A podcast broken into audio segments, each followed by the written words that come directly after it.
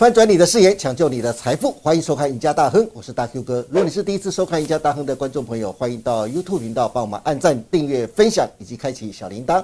此外，你可以到 FB 上去搜寻 “Smart 金融库社团”，里面有许多的分析师以及财经专家，每天都会针对国际财经、台股趋势、个股走势发表精辟的分析，欢迎大家都能踊跃加入。好，今天节目开始，照例我们要赶快来欢迎我们最受欢迎的分析师，欢迎资深分析师洪高老师。阿高老师你好，Hello，大哥哥好。哦，我们还是一样，就我老是输都是石头，没关系，没关系。好，各位投资者大家好。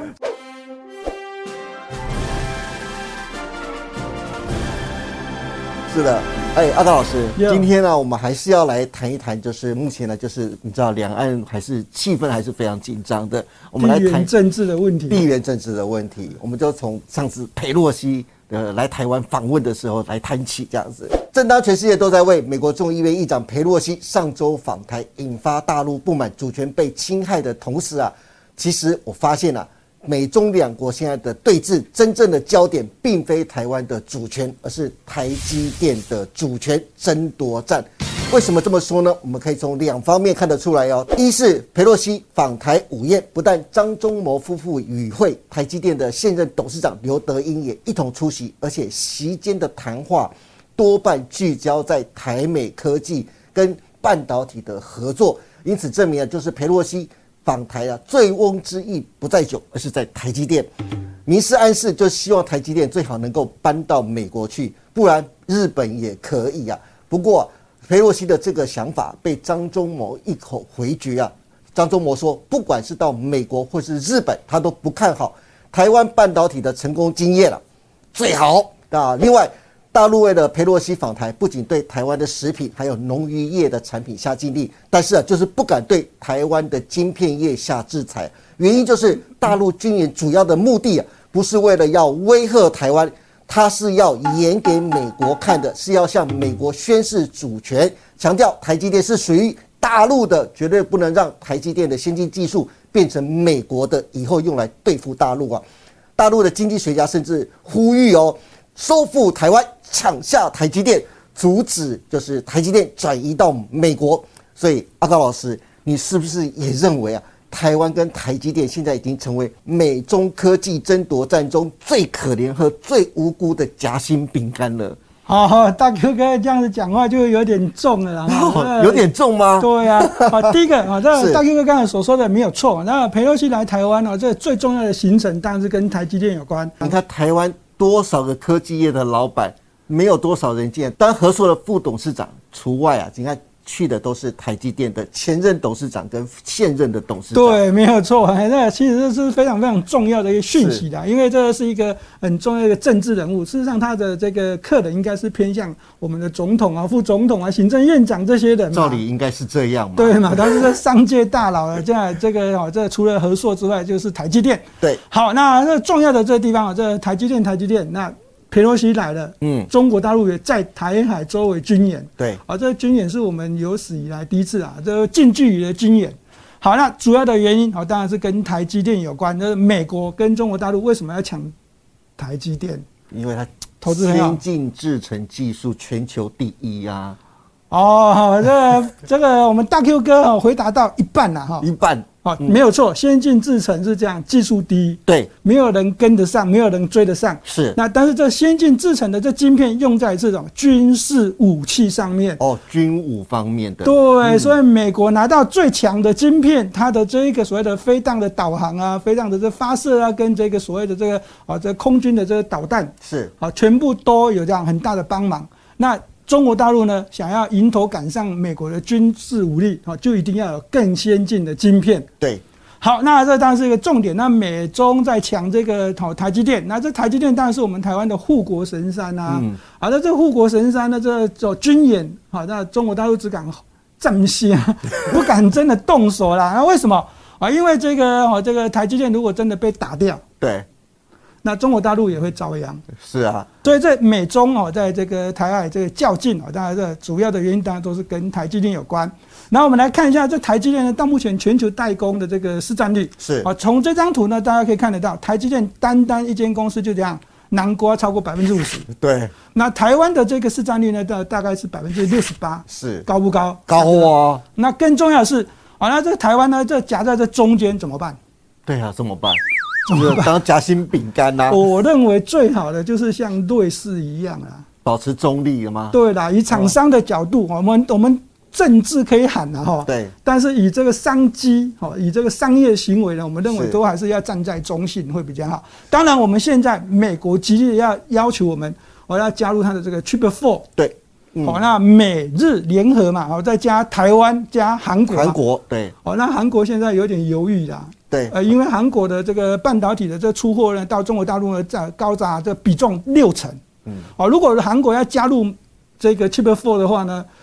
哦，那这样可能韩国的这个中国大陆市场就会被打掉。对。哦，但是呢，我们在这台湾的这个市场的这个台积电啊，那这好供给这个中国大陆的这个市占率，我们待会再跟他讲。是。好，阿高老师，佩洛西这次访台啊，外界猜测中国可能会借机侵略台湾啊。不过之前呢，就台积电现任董事长刘德一在前几天非常罕见的接受 CNN 的访问。强烈的表达，如果有人试图想用军武控制晶圆厂的话，绝对是不智之举，因为被占领的晶圆厂完全无法运作。等一下，那个阿康老师能不能帮观众朋友来解释这一句话？另外，刘德英也向全世界呼吁啊，大家千万不要被中国和台湾的紧张关系吓到，因为台湾就是台湾。如果台积电被中断运作，会对两国甚至全球的经济造成非常大的震荡。阿康老师。刘德英董事长的一番慷慨陈词啊，你觉得大陆那一边他听得懂吗？他听得进去吗？好，那啊，这大 Q 哥的问题还是在执着在这个地方哦。那我们还是今天节目就直接跟大家讲了哦。我认为啊，这刘德英董事长呢，在这佩洛西啊来台之前，就先接受这国际媒体先这这个采访。对，啊，所说的内容，我认为第一个叫做给供。给供哎，安怎供啊？因为台积电就是护国神山了，因为台积电就已经大到全世界都怎样非常厉害的一间公司啊。是。好了，但是呢，他又不得不讲，嗯，因为他一定要讲出来，让中国大陆听到。对。好了，让美国感受一下。好，所以呢，在这个地方呢，我会告诉大家，这我们刘董事长是说跟大家讲说，没有任何一个国家可以这样。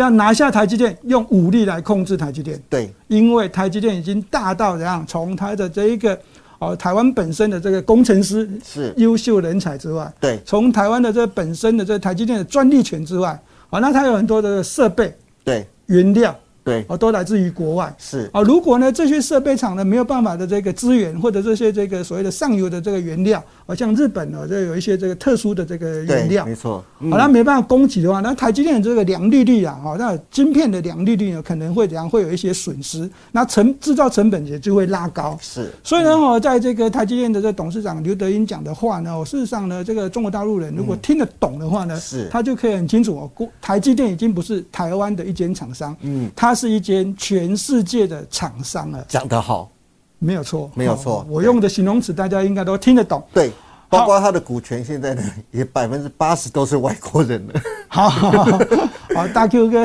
这样子讲就不太那个。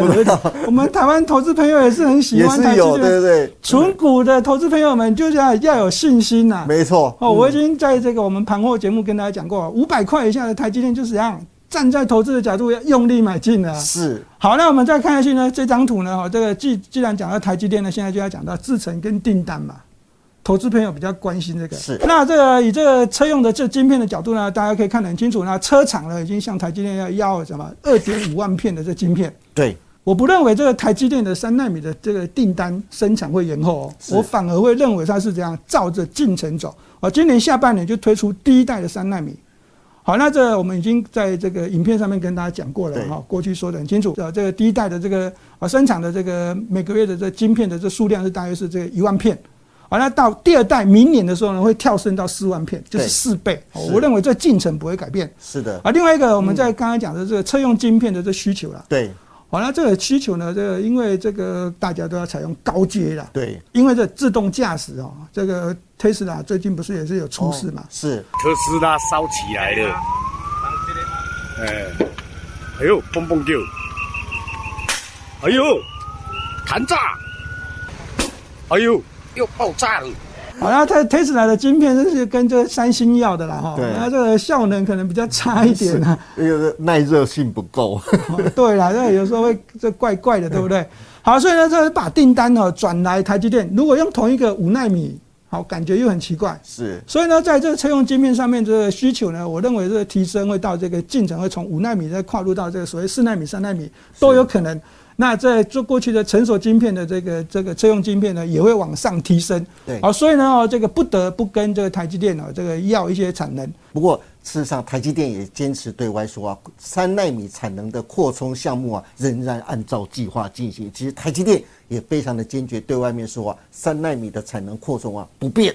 对嘛？那跟我解读了一样啊。的确是。不过讲到台积电呢，阿高老师，我还是要帮观众朋友来回归问一下，就台积电最近的股价好像在开始又再回到五百上下开始进行一个震荡哦。刚才你特别讲嘛，只要五百块以下就给他用力买啊，对不对？那现在目前在这五百块上下震荡的这一段时间呢，那投资要怎么去看待台积电接下来的后市？好，对这个投资的价格上面，这投资朋友可能会跟大 Q 哥一样比较在意的哈。我们还是跟他讲，对这个台积电呢，四百四十几块呢有买进的投资朋友，我们就恭喜啦。好，那现阶段这股价回到这五百块之上，如果你认为你想要卖出了，好没有关系，先获利卖出。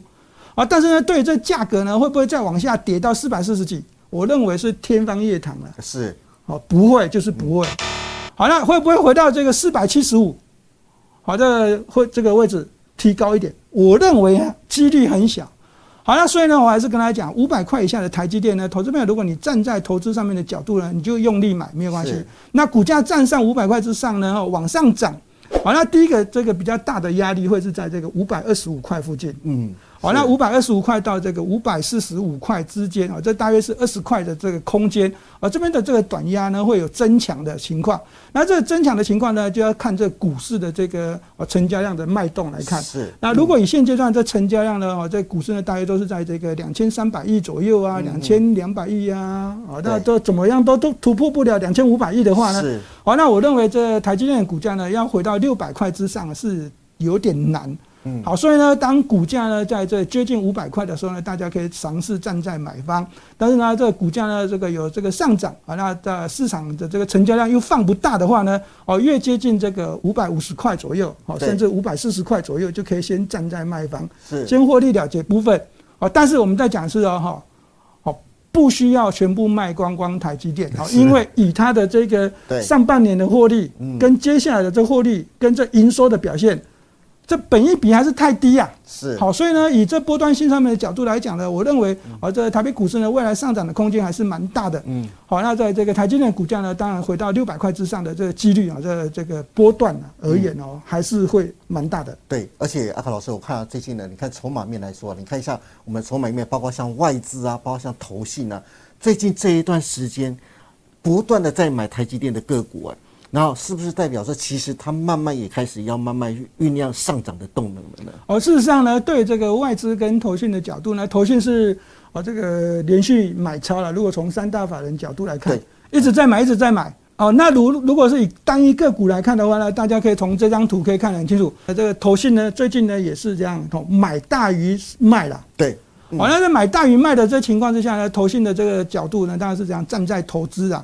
那这个外资呢，哦，就跟这过去的这期货交易有关哦，哦哦，它有翻多的情况。是那外资呢，过去呢，在这卖台北股市卖的蛮凶的，那大家可以看得很清楚，在这地方呢，也是开始这样买多于卖。对，所以三大法人的两大法人，哦、开始站在这样买方，而且投信不停的在买的情况之下，嗯我认为，哦，这个台积电股价呢，哦，这个要再往下的空间非常非常的小。哦，再讲是五百块以下的台积电，如果有再来，嗯，哦，还是一样是千载难逢的这个好机会，叫做天赐良机。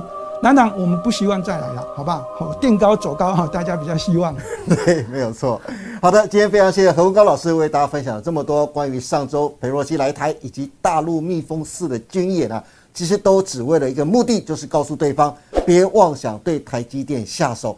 台湾和台积电现在已经成为美中两强对峙下的夹心饼干的。当然，台积电的创办人张忠谋和现任董事长刘德一已经明确表态，台积电就是台湾的，跟你们两个半根毛的关系都没有啊！不要再妄想了。至于关于台积电的操作，刚刚阿高老师也分析得非常清楚了。如果大家对于台积电的买卖还有任何的问题，或者手上有套牢的股票想询问阿高老师的，甚至想知道八月行情规划的，欢迎每天锁定何文高老师盘后的解盘节目《财经护城河》。今天也谢谢大家收看我们赢家大亨，别忘记周一到周四下午的五点半，我们再见喽，拜拜。